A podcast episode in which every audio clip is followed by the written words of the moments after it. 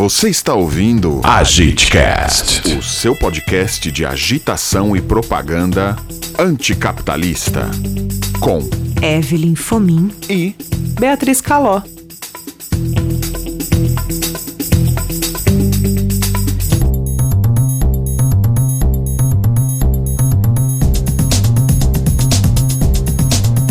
Falar dessa mulher de luta em tempos sombrios é como um sopro de um vento fresco em um dia ensolarado de céu azul. É falar do exercício da militância criativa apesar das adversidades. É falar de amor à natureza e aos animais. É denunciar a degeneração do profissionalismo político e confiar na criatividade das massas, defender sua voz, seu fazer, sua autonomia, sem com isso se opor à necessidade de organização e formação política da classe trabalhadora. É se inspirar em sua profunda vocação em compreender a realidade para transformá-la. Só a experiência é capaz de corrigir e abrir novos caminhos. Só uma vida fervilhante e sem entraves chega a mil formas novas, improvisações, mantém a força criadora, corrige ela mesma todos os seus erros. Bem-vinda, Rosa Luxemburgo.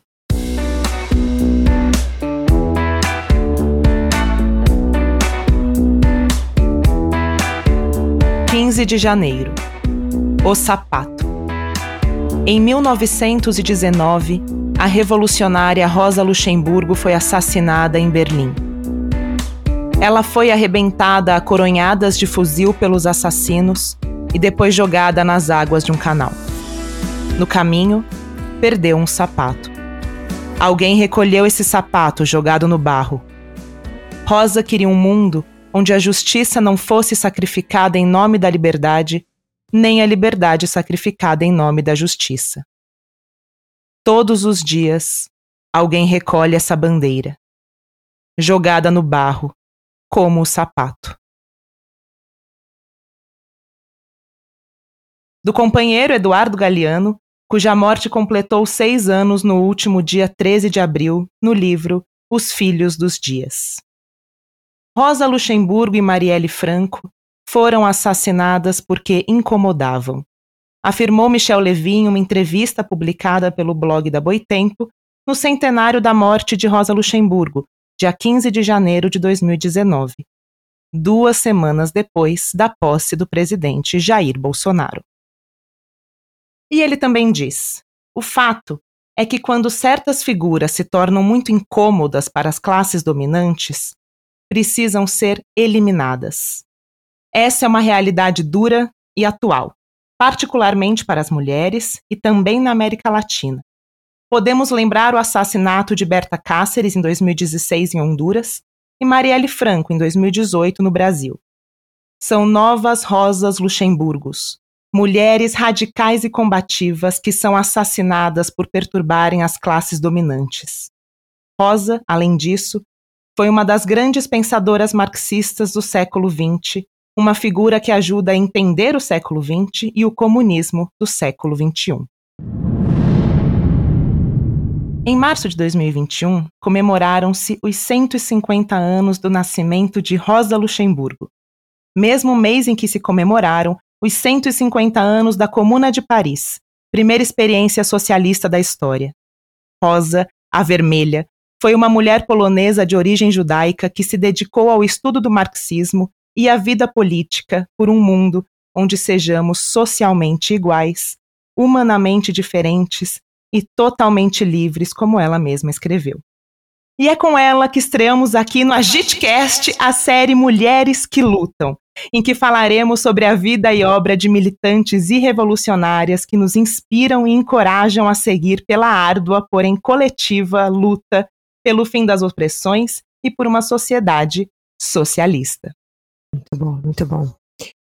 Existem na história derrotas que mais tarde aparecem como luminosas vitórias, supostos mortos dos quais se fala ruidosamente, cadáveres de cujas cinzas a vida ressurge mais intensa e produzindo valores.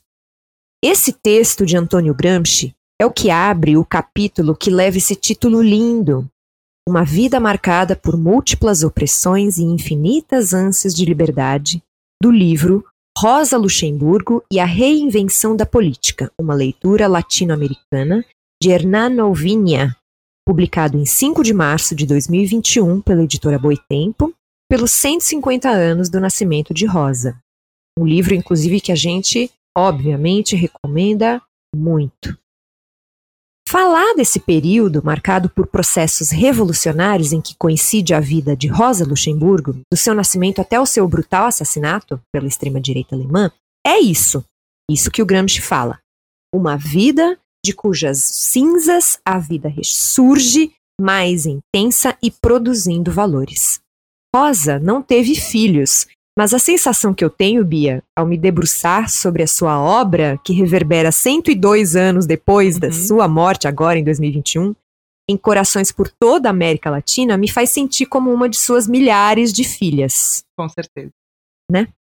Ela teve uma vida intensa marcada por situações de opressão, enquanto mulher, enquanto judia, polonesa, migrante e de esquerda anticapitalista, e que manca ao caminhar por conta de um tratamento de tuberculose no quadril, que a obriga a ficar acamada por um ano com uma das pernas engessadas e que, por isso, sofre uma atrofia. E é nessa adversidade que ela vai exercitar uma militância criativa, abre aspas, de qualquer ângulo que se observe, fecha aspas, como destaca o Hernão Ovinha no livro. E ele escreve: Rosa rompe cada um dos mandatos que a sociedade lhe pretende impor e pratica com extrema ousadia um ativismo febril e intransigente, sempre a favor das mais fracas ou subjugadas por esse sistema. Então a Rosa, ela é a mais nova dos cinco filhos de uma família judia, de uma pequena cidade, ela nasce, né, numa pequena cidade polonesa, num contexto de dominação do Império Russo, que tirou a independência da Polônia, impedindo que a população falasse sua própria língua, exercesse seus costumes e impondo que fosse obrigada a assimilar conteúdos totalmente alheios à sua identidade enquanto povo, com suas tradições, costumes e cultura. O Vinha, o autor, ele arrisca dizer que talvez essa esfera asfixiante, particularmente em Varsóvia, para onde a família dela se muda quando ela tinha três anos, tenha sido uma das causas de um precoce instinto de rebeldia. Uhum. Então, a sua primeira experiência enquanto militante vai acontecer em Varsóvia, né, aos 16 anos, quando ela se junta a uma organização marxista clandestina chamada Partido Socialista Revolucionário Proletariat. Então, vários integrantes haviam sido assassinados pelo regime já nessa ocasião, em um período de grande perseguição à esquerda, né? Eu, enquanto esquerda, eu fico aqui pensando que época que a esquerda não foi perseguida, né, minha gente? Mas, continuando. no ano em que ela entra para a organização, quatro outros membros tinham sido sentenciados à morte e enforcados e um outro foi condenado a 16 anos de trabalhos forçados. Então é nesse contexto, né, que ela entra nessa organização. E aí, sob a ameaça de ser presa pela polícia, ela decide se mudar para Zurique, na Suíça, onde ela vai viver nove anos e também ela vai entrar para a universidade numa das poucas instituições que permitiam a entrada de mulheres, né? Na Polônia dominada pelos russos, por exemplo, entre muitas das proibições existentes para as mulheres estava a de entrar para a universidade, mas não só na Polônia, obviamente, né?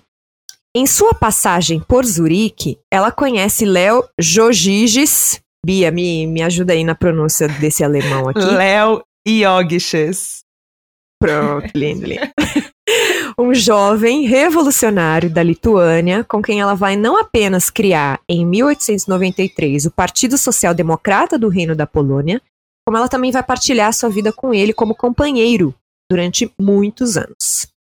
Então, depois dela se formar em ciências naturais, matemática, direito e economia política, só um parênteses aqui, que riqueza, né, de formação. Muito.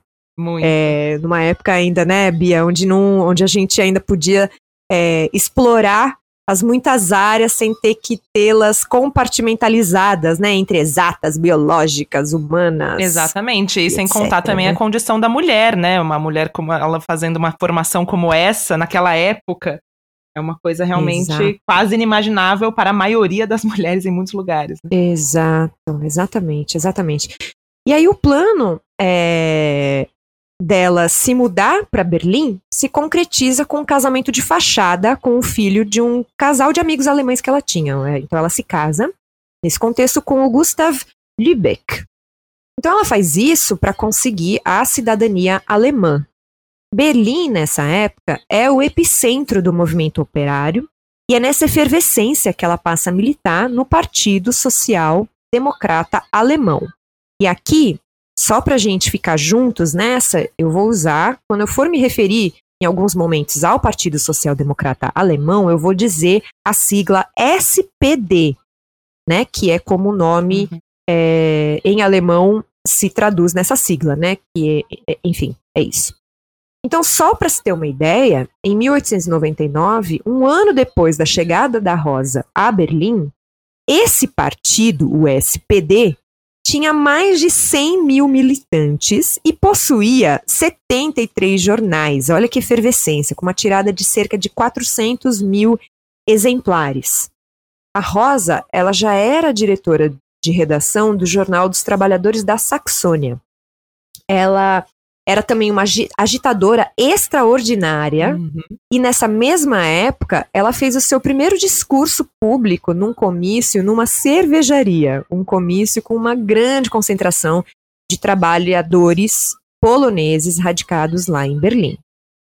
Então, sem jamais se intimidar, ela, ela publica uma série de ensaios que compõem o livro Reforma Social ou Revolução, em que ela critica as concepções reformistas, que a Bia vai falar mais adiante, com ninguém menos que Eduard Bernstein, um membro importante do SPD, o partido, e um dos principais teóricos responsáveis pelo abandono da defesa da revolução para a tomada de poder.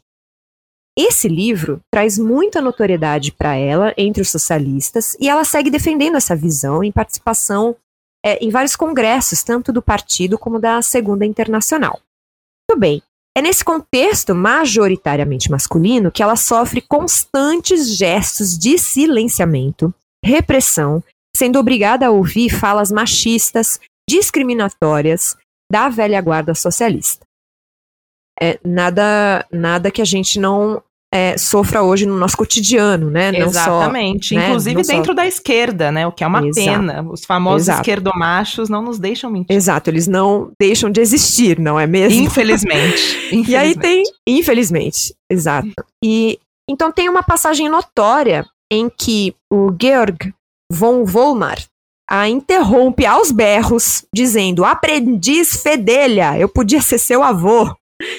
E assim, coisas do tipo, né, vão acontecendo enquanto Rosa fazia uma exposição incisiva em que ela criticava a separação entre a luta cotidiana por reformas e o objetivo final revolucionário, né? Então, a gente pode ver que nessa época esse pensamento binarista era muito próprio, né, de um pensamento conservador em que você não consegue enxergar uma riqueza de experiências acontecendo em paralelo, né, do que apenas defender ou as reformas ou a revolução, né?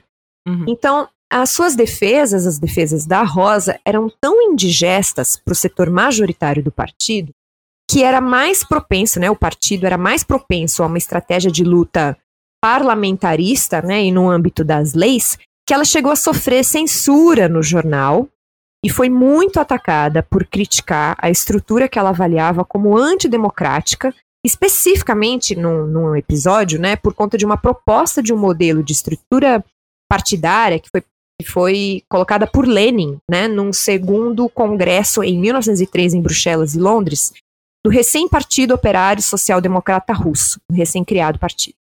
Né, a revolução é, russa ainda não tinha acontecido.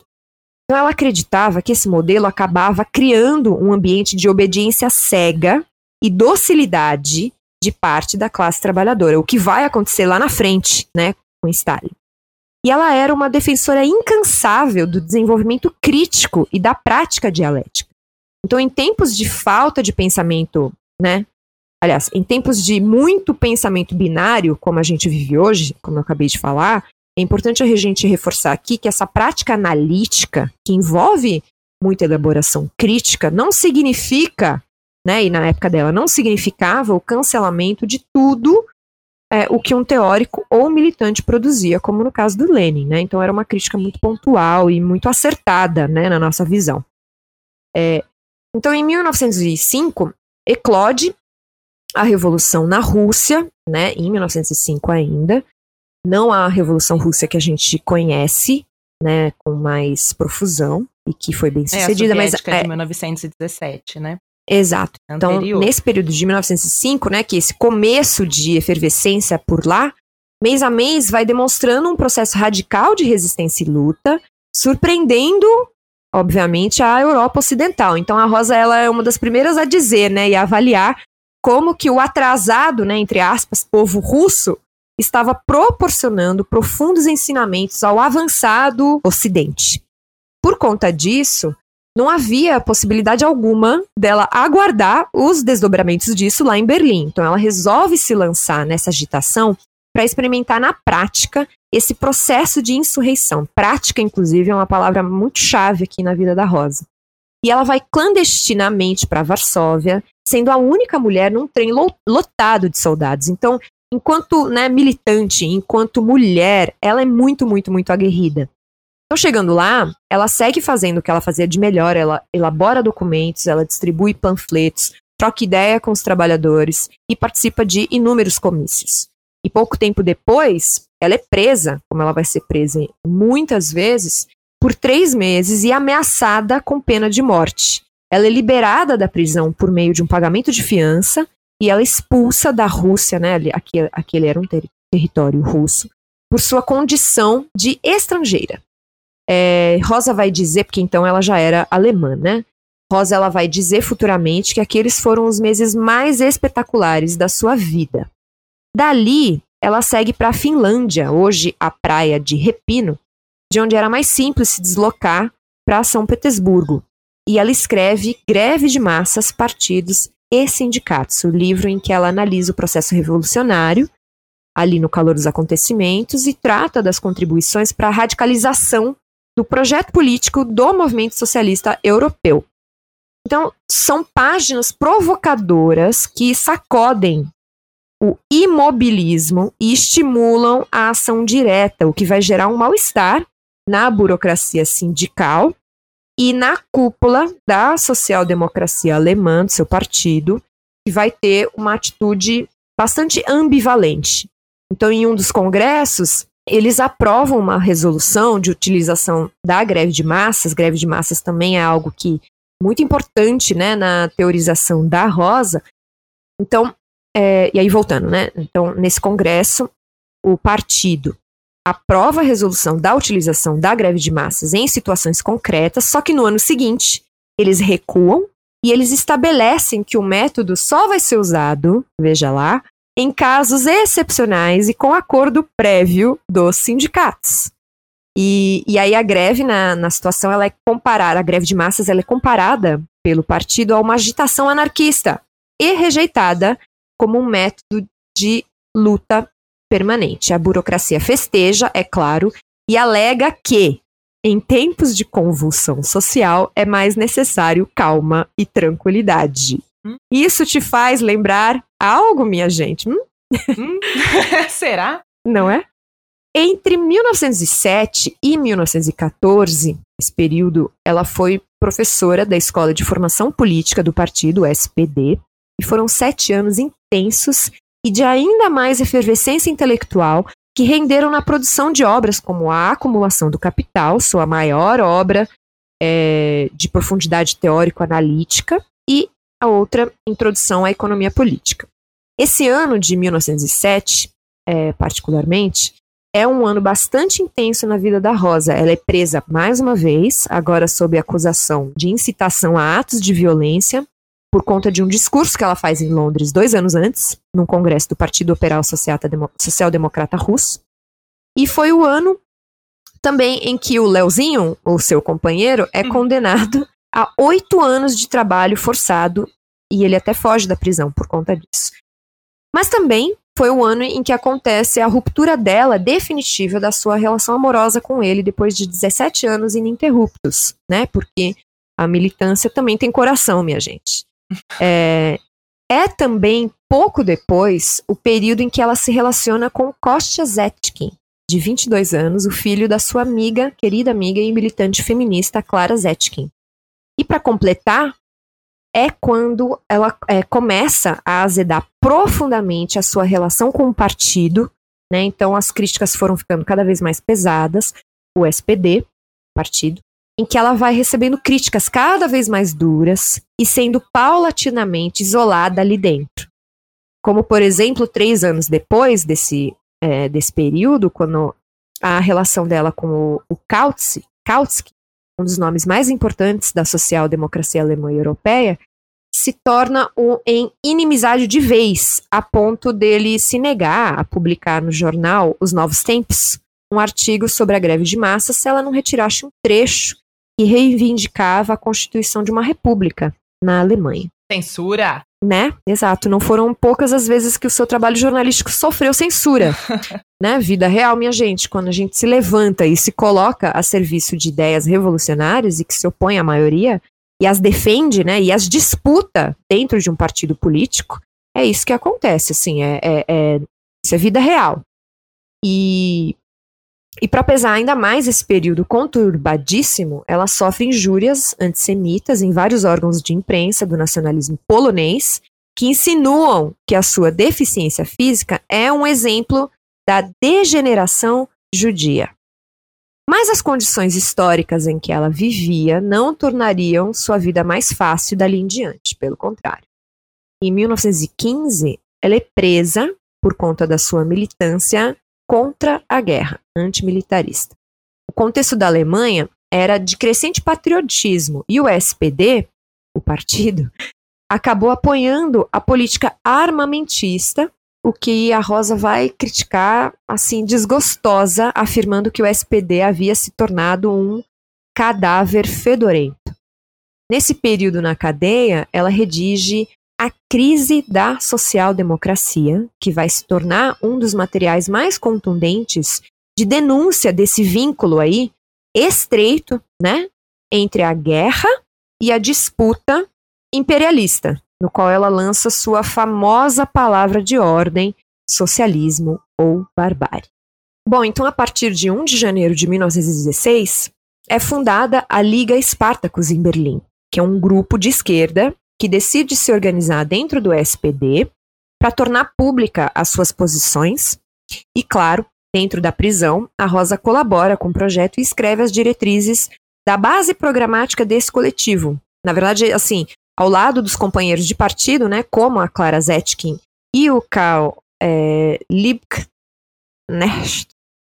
como se pronuncia? Isso mesmo, Liebknecht. Foi criado em protesto, né, a aprovação de desses créditos de guerra pelo SPD. Ou seja, é, esses textos ficaram conhecidos como cartas, eles publicaram muitos textos né, de agravo, de críticas, é, e ficaram conhecidos como cartas de Espartacus.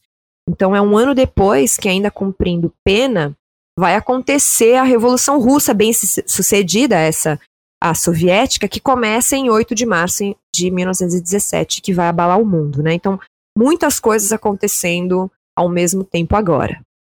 Então, enquanto ela ainda estava na prisão na Alemanha, também vai acontecer o início de uma revolução em outubro de 1918, numa insurreição iniciada por marinheiros. A rebelião se espalha, soldados aderem ao levante, acontecem mobilizações de ruas e declaração de greve geral. A Rosa é liberada em 8 de novembro por uma anistia aos presos políticos, que era o caso dela. O império é derrubado e a social-democracia se apressa a proclamar a república, né? Algo que ela tinha é, sugerido numa das suas obras anteriormente e que foi rechaçada pelo partido, né?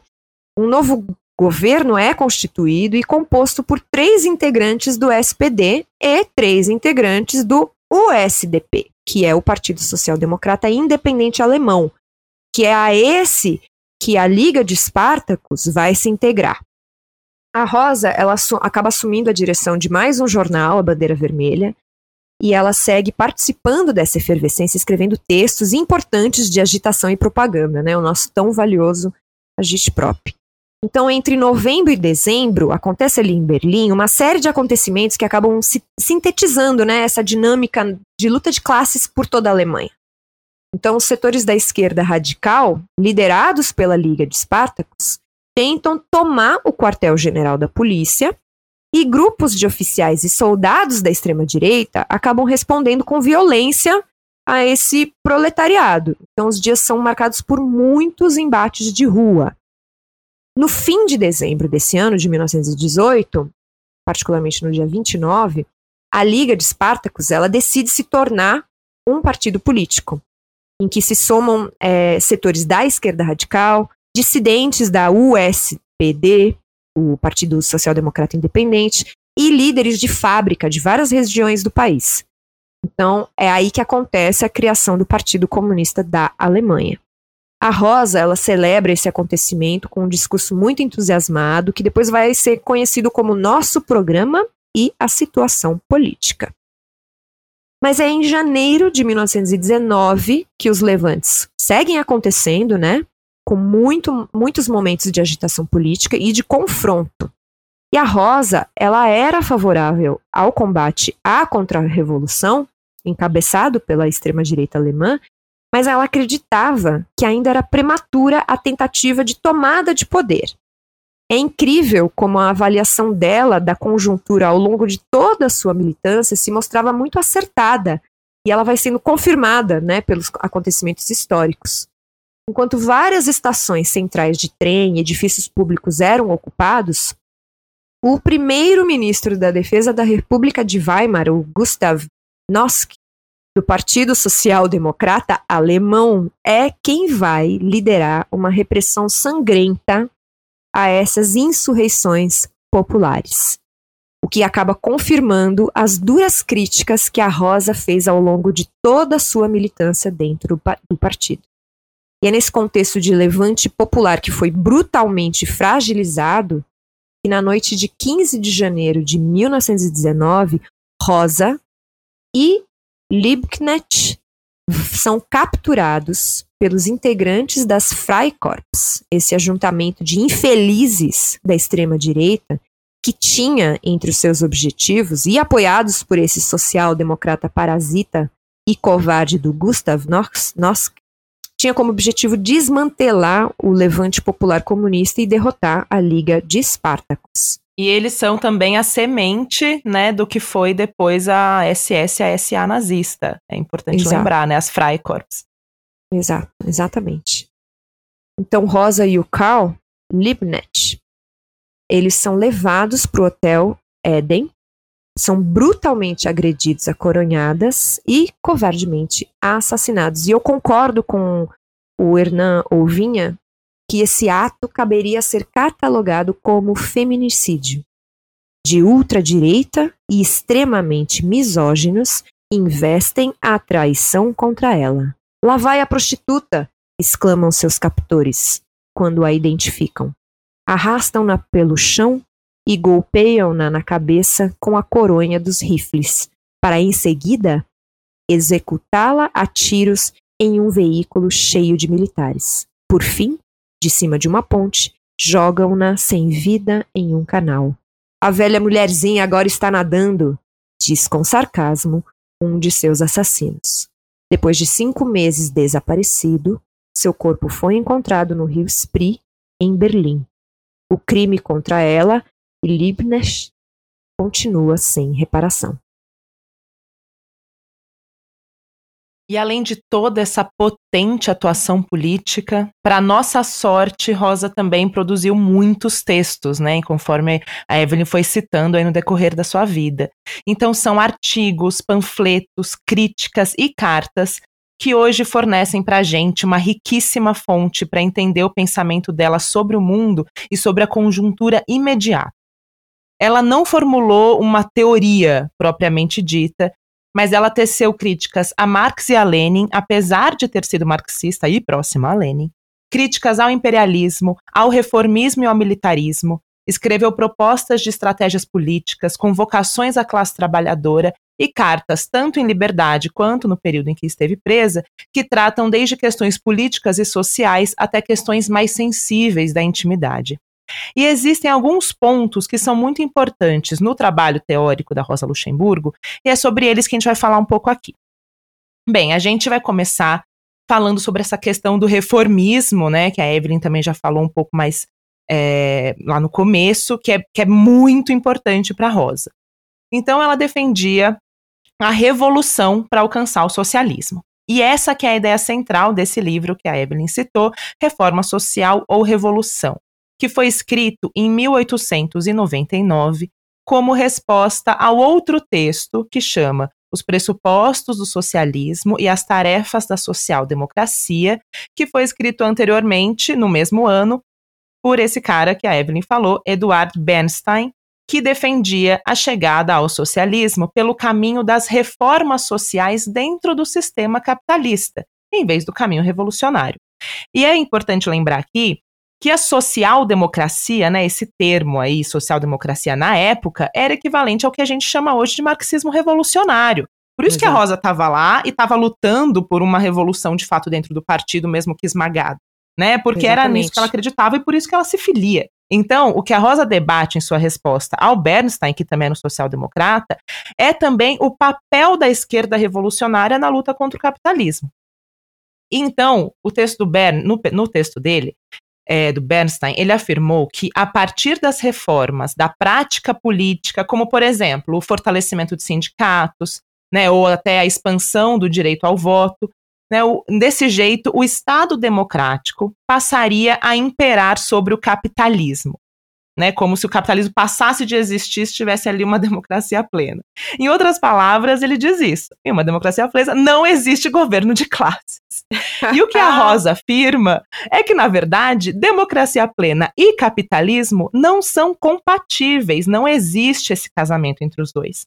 Justamente porque o poder político dos estados está intimamente ligado ao seu poder econômico e à expansão internacional do capital. E, além disso, por melhores que sejam as reformas e as condições para que elas sejam levadas a cabo, essa política reformista nunca conseguiria acabar com o capitalismo, porque não mexeria no regime de salário, que é a base da desigualdade social. Mas é importante destacar, né, eu vou até enfatizar o que a Evelyn já falou, que a Rosa não era contra as reformas, não era contra, né? Ela só achava insuficiente. Ela considerava a luta por reforma social um meio necessário para mobilizar a classe trabalhadora. Mas as vitórias dessa mobilização só seriam permanentes em uma sociedade revolucionária. Então, nesse mesmo texto, né, de resposta ao Bernstein, ela inclusive escreve que as lutas pelas reformas sociais não deve ser vista como uma revolução prolongada, e que a revolução não deve ser entendida como um condensado de reformas.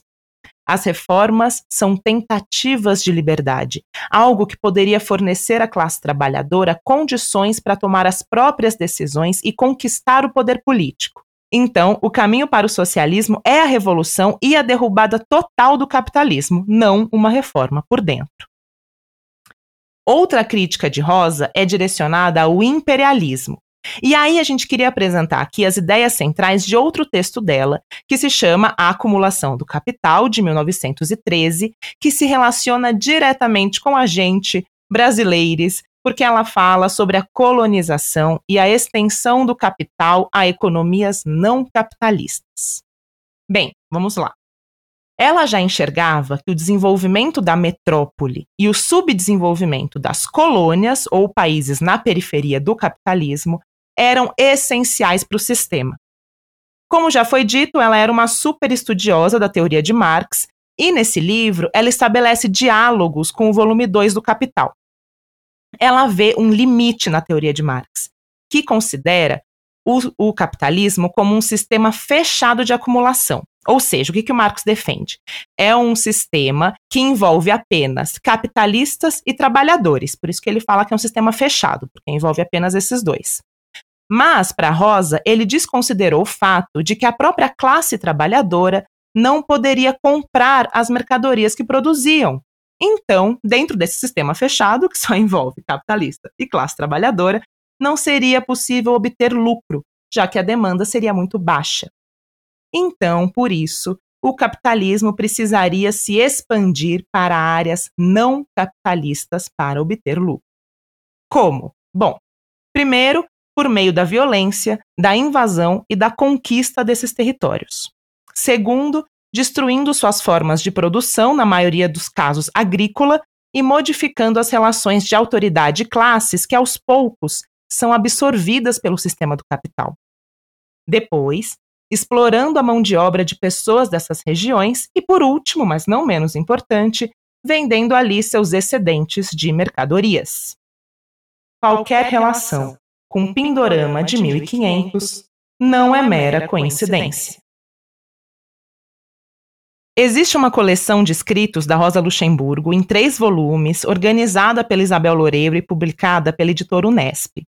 E no terceiro volume, é, ela apresenta uma seleção de cartas, e eu vou ler aqui um trecho de uma delas que ela escreveu no dia 4 de fevereiro de 1911 para aquele Kostya Zetkin, que a Evelyn falou, filho da Clara Zetkin e em determinado momento companheiro de Rosa.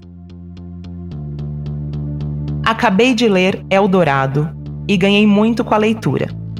Não me refiro aos dados históricos e geográficos, mas sim à imagem sensorial, estética, que ele dá das primeiras épocas dos descobrimentos e da colonização.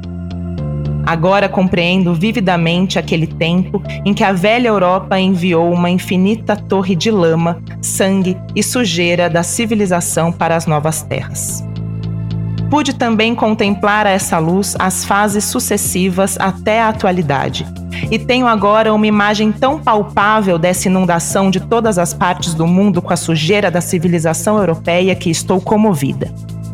E mais uma coisa se tornou para mim muito clara e visível como incessantemente da Europa, dos limites artificiais exteriores da ética e do direito, se despejam, em regra, numerosas corjas de criminosos nos países primitivos. Quer dizer, toda a multidão de europeus se revela simplesmente como aquilo que são, uma corja criminosa, assim que escapam da gaiola da, entre aspas, civilização. Mas, depois disso, esses novos estados capitalistas, ou os com a economia mais fraca, ainda não estão totalmente independentes de seus colonizadores, que continuam praticando formas mais sutis de controle, como os empréstimos internacionais e os acordos comerciais unilaterais, por exemplo. E é isso que é o imperialismo. Estados capitalistas centrais dominando economias mais fracas. Qualquer relação com o Brasil de 2021 não é mera coincidência. Rosa, num outro livro chamado A Crise da Social-Democracia, escrito em 1915, enquanto estava presa, afirma que a faísca incendiária da consciência revolucionária está na experiência prática da luta. E foi nesse texto também que ela redigiu essa famosa expressão, né, talvez a mais famosa e talvez a de maior impacto do seu pensamento, socialismo ou barbárie. E ela desenvolve. Ela fala assim: ou triunfa o imperialismo, provocando a destruição de toda a cultura, o despovoamento, a desolação, a degeneração, um imenso cemitério, ou triunfa o socialismo, ou seja, a luta consciente do proletariado internacional contra o imperialismo, seus métodos, suas guerras. A barbárie para ela, naquele momento, era o horror da Primeira Guerra Mundial, mas com certeza se estende aos horrores praticados pelo fascismo italiano e pelo nazismo alemão, pouco tempo depois de seu assassinato, a Segunda Guerra Mundial as atrocidades de responsabilidade dos Estados Unidos desde a Guerra Fria até hoje, as políticas antimigratórias e as políticas genocidas na crise sanitária. Socialismo ou barbárie. Para nós da esquerda, que criticamos o stalinismo e as ditaduras, Rosa é referência por defender o socialismo democrático, não autoritário. A Rosa Luxemburgo era uma mulher de partido, mas ela criticava essa ideia dos partidos de vanguarda, cujas lideranças esclarecidas levam a consciência e controlam a massa. Então, ela rejeita a separação entre lideranças e bases dos partidos. O que ela propõe são conselhos de trabalhadores e trabalhadoras como uma nova forma de soberania popular. E antes de ser um instrumento de luta pelo poder, ela acreditava que os partidos revolucionários deveriam ser escolas de socialismo, por proporcionarem Fantástica. espaços de ação e, la, e luta prática. Maravilhosa, né? Espaços de debate, de criação de pessoas autônomas, unificando, assim, a maioria pela luta contra o capitalismo. E ela era também completamente contra a autoridade da esquerda, e a burocratização na política. Por isso mesmo, ela criticou a dissolução da Assembleia Constituinte logo após a Revolução Soviética de 17, já temendo a burocratização do Partido Comunista, coisa que a gente sabe aconteceu posteriormente. Né? E ela acreditava na liberdade. E a liberdade para ela era a das pessoas que pensavam diferente. E uma sociedade livre é formada por indivíduos ativos e conscientes, ela acreditava na organização e na construção coletiva de um programa político revolucionário e na plena democracia no socialismo, e para ela são termos indissociáveis. E para que falar sobre Rosa, né? Para que falar sobre tudo isso hoje, em 2021? Porque a luta, a luta da Rosa Luxemburgo, ela permanece atualíssima e os seus textos são excelentes pontos de partida para pensar em estratégias que nos livrem da sistemática carnificina física e intelectual promovida pelo capitalismo. Rosa é uma referência muito importante para o Brasil e para a América Latina no debate sobre o socialismo dos nossos tempos, porque ela debate o imperialismo, a colonização e a dependência econômica permanente dos estados colonizados, enquanto pensa um socialismo revolucionário e democrático resultado da formação, emancipação, organização e ação das camadas mais oprimidas da sociedade. No livro Rosa Luxemburgo e a Reinvenção da Política, que a gente menciona no início desse episódio, Hernan Ovinha faz justamente essa analogia do enfrentamento da vida nas circunstâncias de profunda adversidade e convulsão social como as que vivemos hoje. Não custa lembrar que o genocídio institucionalizado no Brasil de 2021 já matou mais que a guerra na Síria e que mataram as bombas de Hiroshima e Nagasaki juntas, lançadas pelos Estados Unidos. Ele diz: A pandemia da Covid-19 de nossos dias não desencadeou a crise civilizatória que já estamos vivendo, mas colocou em evidência e exacerbou de maneira abismal suas contradições mais profundas. Rosa, em pleno cataclismo da Primeira Guerra Mundial, advertiu de forma premonitória sobre a catástrofe como forma de vida imposta pelo capitalismo do seu início ao fim. Diante desse panorama tão parecido com o colapso sistêmico previsto por Rosa, reler sua obra se torna um certeiro anticorpo pessoal e coletivo. Escreve Clara Zetkin sobre sua amada amiga. Sua enorme sensibilidade a levavam a descobrir na natureza e na arte a fonte da alegria e da riqueza interior. No espírito de Rosa Luxemburgo, o ideal socialista era uma paixão avassaladora que tudo arrastava. Uma paixão que tomou a razão e o coração, que a devorava e a movia a criar. Ofereceu sua vida à causa não apenas no dia de sua morte, se doou por parte, parte por parte, em cada minuto da sua existência de luta e trabalho. Rosa Luxemburgo simboliza a espada e a chama da revolução, seu nome ficará gravado por todos os séculos como uma das mais grandiosas e importantes figuras do socialismo internacional. Viva Rosa Luxemburgo! Viva! Epitáfio de Rosa Luxemburgo. Aqui jaz Rosa Luxemburgo, judia da Polônia, vanguarda dos operários alemães, morta por ordem dos opressores. Oprimidos, enterrai vossas desavenças. Bertolt Brecht